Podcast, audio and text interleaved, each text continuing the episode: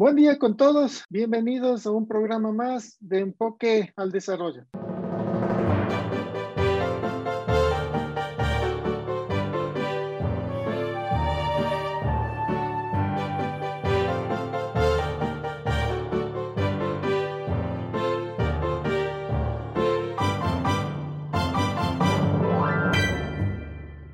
En el escenario actual, el tema del petróleo no se lo puede analizar de forma, de forma aislada, sino como parte de un todo energético que está entrando en crisis, y que un mundo globalizado, todo está correlacionado como energías limpias, electricidad, gas natural, petróleo, carbón, y sobre todo su común denominador, lo que es el precio y precios altos actualmente.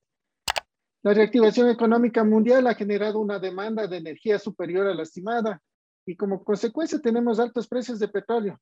Es así que al finalizar septiembre del 2021, se registran los niveles más altos de precios desde octubre del 2018. Pero ¿qué pasa con los precios de la electricidad en, Europa, la demanda mundial de gas natural y del carbón? ¿Cuál es su interrelación?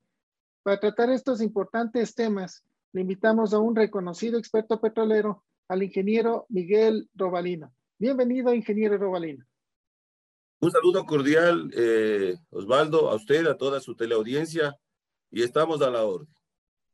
Ingeniero Robalino, primero para ubicarnos en contexto, ¿qué sucede con el mercado de gas natural y qué relación tiene con los precios de la, de la electricidad en Europa?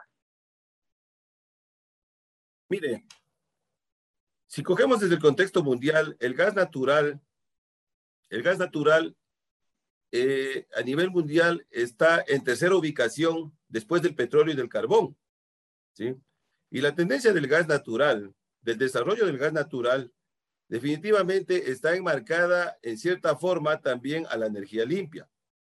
A tal punto que yo voy a dar un ejemplo. Miren, en el caso de Japón, Japón es un, es un país que le apostó a la energía nuclear, que son palabras mayores pero definitivamente ellos han hecho grandes descubrimientos de hidrato de metano, lo cual con las cantidades que ellos ya tienen eh, en sus reservas, lógicamente ellos van a ser los nuevos jeques del gas a futuro, serán. Porque de acuerdo a las reservas que, que ha descubierto Japón, ellos van a tener una capacidad o una autosuficiencia de casi un siglo, por decirlo. Nosotros sabemos que el hidrato de metano viene a ser prácticamente dentro del desarrollo del gas, es el gas no convencional. El hidrato de metano como, los, como el gas de esquisto, entre otros, o el, o el metano de carbono. Entonces, porque lógicamente estos descubrimientos, en el caso del gas, especialmente de los no convencionales, ayudan a desarrollar lo que es el hidrógeno verde. Mire, en el caso de Arabia Saudita, de igual forma, han hecho inversiones por casi 700 mil millones de dólares en plantas de hidrógeno verde. Primero, lógicamente, para ser autosuficientes, porque ese es un concepto muy importante que debemos mantenerlo, la autarquía, un pensamiento autártico. Todos los países que piensen autárticamente, es decir, conceptos de autosuficiencia son los que triunfarán, como es el caso igual de China, estamos viendo el caso de Estados Unidos, de Rusia. Y en ese contexto tampoco podemos quedarnos fuera. Entonces, en el caso del gas natural y el caso puntual a nivel del mundo, los altos precios que al momento se están manteniendo y en cierta forma la intervención, el juego, el juego como es el caso de Rusia, porque mire, Rusia que abastece, todos conocemos que abastece de gas a un gran sector de todos los, países de la zona, definitivamente no está dando muestras muy éticas, si es el término, en el tema del suministro. Entonces, lógicamente, nosotros entendemos mucho que el tema tanto de gas como de petróleo, y en el caso del papel que siempre ha desempeñado especialmente Rusia, eh, no han sido, digamos, unos juegos, si se puede decir, demasiado, eh, demasiado claros. Entonces, claro, el problema con los altos precios al momento del gas natural está obligando a que se migre, o sea, los consumidores vaya se pasen, vaya, vaya haciendo una migración hacia lo que es el consumo especialmente de, de, petróleo. Entonces, eso sería, digamos, por un, por, por un lado. Ahora, ¿cómo está afectando definitivamente? O sea, está afectando eh, muchísimo a, la, parte especialmente eléctrica, a la parte industrial. Entonces, si a eso le vamos sumando ciertas cosas, ciertas cosas como, eh, por ejemplo, lo que está pasando en Estados Unidos, lo que está pasando en China, que ya podemos topar que es en la fase netamente petrolera, sobre eh, lo que se están disminuyendo sus reservas estratégicas, se están dando escenarios. Y nosotros tenemos que entender y entendemos que la industria del petróleo de gas es la única que está geoestratégicamente globalizada. Yo hablo desde el punto de vista geoestratégico, no economicista. Entonces, y lógicamente, estos movimientos geoestratégicos ayudan o dan un contexto para que dentro de la geopolítica, de la geopolítica, se vayan dando los diferentes escenarios. Las reservas de gas natural, claro, este momento que, que se está entrando a un invierno, normalmente eh, Europa tiene un, una capacidad del 92%, ¿no es cierto? Pero este momento está apenas a un 71% de su capacidad. Y ahora, esta escasez de gas natural, eh, ¿qué relación tiene con los precios del petróleo? Mire, como usted bien dice, eh, el mercado se va a endurecer eh, mucho más antes del invierno del hemisferio norte, definitivamente, que es una, es una de las partes que están contextualizadas. Entonces, si bien es cierto, si bien es cierto, el gas natural, el gas natural que hay mucho potencial y están haciéndose grandes inversiones. Eh, eh, se le está apostando con, mayor, digamos, potencialidad. Muchas de las industrias y, mucho, y muchos de los países eh, afectan en cierta forma, considerándose, considerándose que en cierta forma es al revés. O sea, el gas, el gas natural, el gas natural definitivamente se tiene que pensar que viene a ser por bajar costos de sustituto, por ejemplo, del diésel. Porque hacemos la relación de costo, ¿no? De, de un BTU a relación de un, de un galón de diésel, definitivamente estamos hablando de diferentes cosas, en precios que son mejorados. Entonces el enfoque es que se tiene que migrar, de, sería eh, un poco al revés, es decir, migremos de, de, consumo de fósiles, de, combustibles, diésel, etcétera, a gas natural y no lo que está sucediendo ahora. Entonces, la afectación del precio va por ahí, definitivamente. O sea, vuelvo y repito, o sea, al no tener la demanda, mejor dicho, al haberse incrementado y la oferta estar muy limitada, yo diría un poco que aquí hay un, juego, hasta geopolítico, en cierta forma. Si bien es cierto, entra a la, palestra la parte, eh, la parte, digamos, climática, que son factores sumamente importantes, porque mire, recordemos un asunto, por ejemplo, mire, Estados Unidos es un país que se ha caracterizado por ser un país refinador, totalmente, es decir, si cogemos inclusive un poco la historia de los Estados Unidos, recordemos que ellos arrancaron siendo refinadores, entonces, claro, y, el 70% de la refinación, digamos, casi eh, del mundo está en los Estados Unidos, ¿sí? Eh, con la media. Entonces, de alguna forma también en los Estados Unidos, el, el, digamos, la, la parada, el, los, los, el problema post-COVID, es decir, la paralización de, muchas de, muchas refinerías y sumándole, por ejemplo, especialmente a la zona de Texas, donde igual por temas de, de los altos niveles de congelamiento, no se han podido reactivar o no se reactivaron a su momento todo lo que refinerías, ahí está pasando, digamos, un poco, eh, este, estos eventos están pasando facturas, y es el término, ya que eh, tanto el no reactivarse las refinerías al 100% como el bajar las reservas estratégicas en lo que es para, combustibles, el único reemplazo que se tendría es a través del gas, ¿sí? Pero a esto si ya le vamos sumando otros factores, otros vectores, eso está afectando directamente al tema del precio del petróleo, en su incremento, porque hay un tema, o sea, eh, definitivamente, como usted bien lo manifestó, mire, el caso del Bren, el caso del Bren se puede decir que el diferencial más alto que se ha dado últimamente, se va a dar de casi 7 dólares con respecto a los futuros, que es lo que está proyectado, eh, eso es, digamos, un síntoma que el gas está empujando lógicamente para que los precios, en cierta forma, los precios, y bueno, también hay que sumar un factor muy importante, que de acuerdo a la, a la última información de la Agencia Internacional de la Energía, para este año se va a tener que bombear cerca de 300, eh, eh, va a haber, digamos, una demanda de casi 370 mil barriles diarios de petróleo que se va a incrementar, ¿sí? Lo cual también le pone al precio igual del, del, petróleo definitivamente en un, en un punto o una meseta, le he llamado yo, interesante. Claro, hay un incremento de la demanda, pero ¿qué pasa desde el lado de la oferta con la producción de la OPEP más las instalaciones de Estados Unidos en el Golfo de México después del huracán Ida? ¿Qué, qué, qué está pasando con la oferta petrolera? Mire, definitivamente el, el, la OPEP, la OPEP o el juego que, se, ha venido dando por, por muchísimo tiempo históricamente eh, en la industria de petróleo y gas, la oferta, en cierta forma, en cierta forma, yo podría, yo, yo, yo he llamado, eh, digamos que este, este juego que lo hace López, eh, en cierta forma, la oferta está limitada o está detallada por los grandes productores y yo diría por los grandes consumidores también, ¿sí? Y entender tres factores. ¿Dónde están los grandes productores, los grandes consumidores? Y definitivamente también, ¿dónde están las mayores reservas?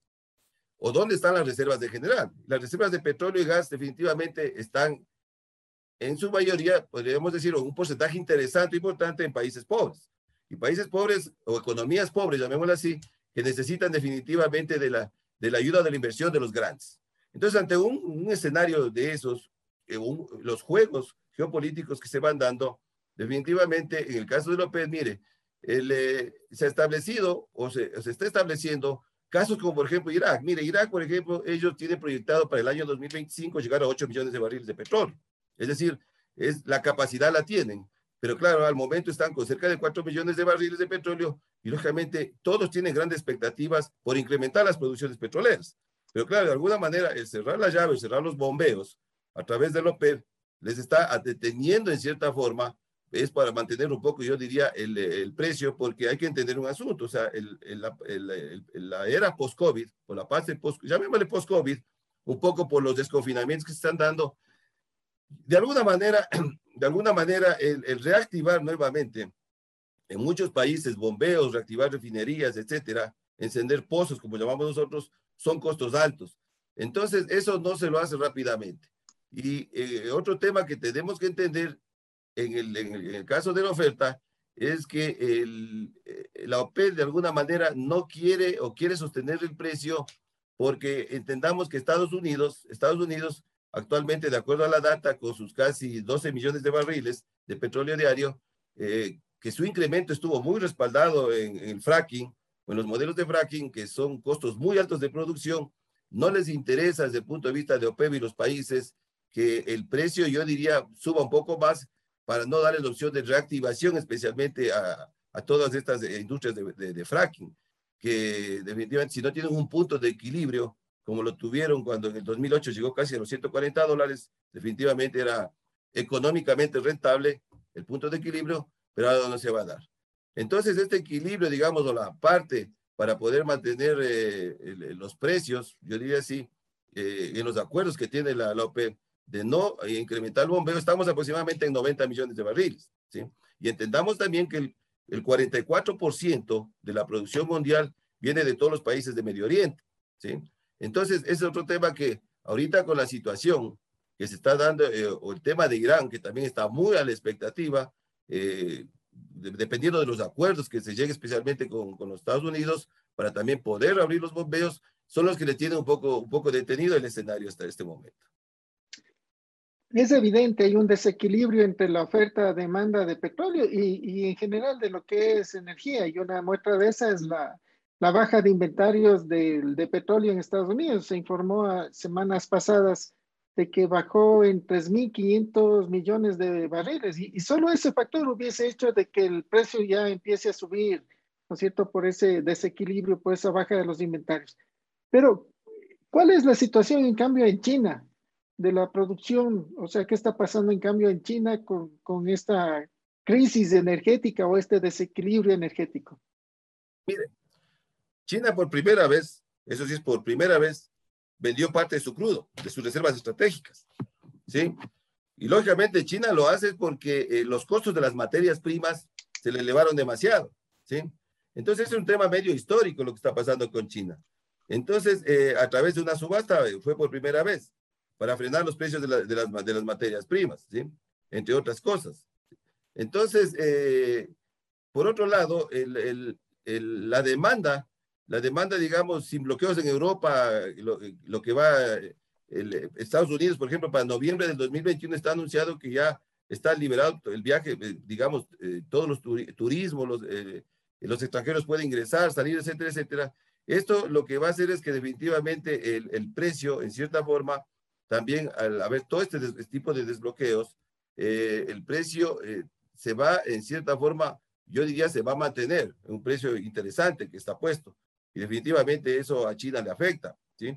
China que está dentro de los grandes consumidores en el mundo y que eh, de alguna manera, mire, China, si bien es cierto, la mayoría de crudo que viene o que, que China, digamos, que consume, viene, a ellos les conviene de, por la ubicación Medio Oriente y Rusia, pero definitivamente, o sea, por ya temas geopolíticos, llamémosle, China lógicamente le ha apostado mucho a venir a, acá a, la región nuestra, ¿no? Como es el caso inclusive eh, de Venezuela, que a pesar de, sabemos cómo está la industria eh, petrolera caotizada en Venezuela, pero China está metida ahí con Rusia, o sea, y definitivamente Estados Unidos no lo puede quitar la, mirada encima a, a, Venezuela por una ubicación cercana y estratégica.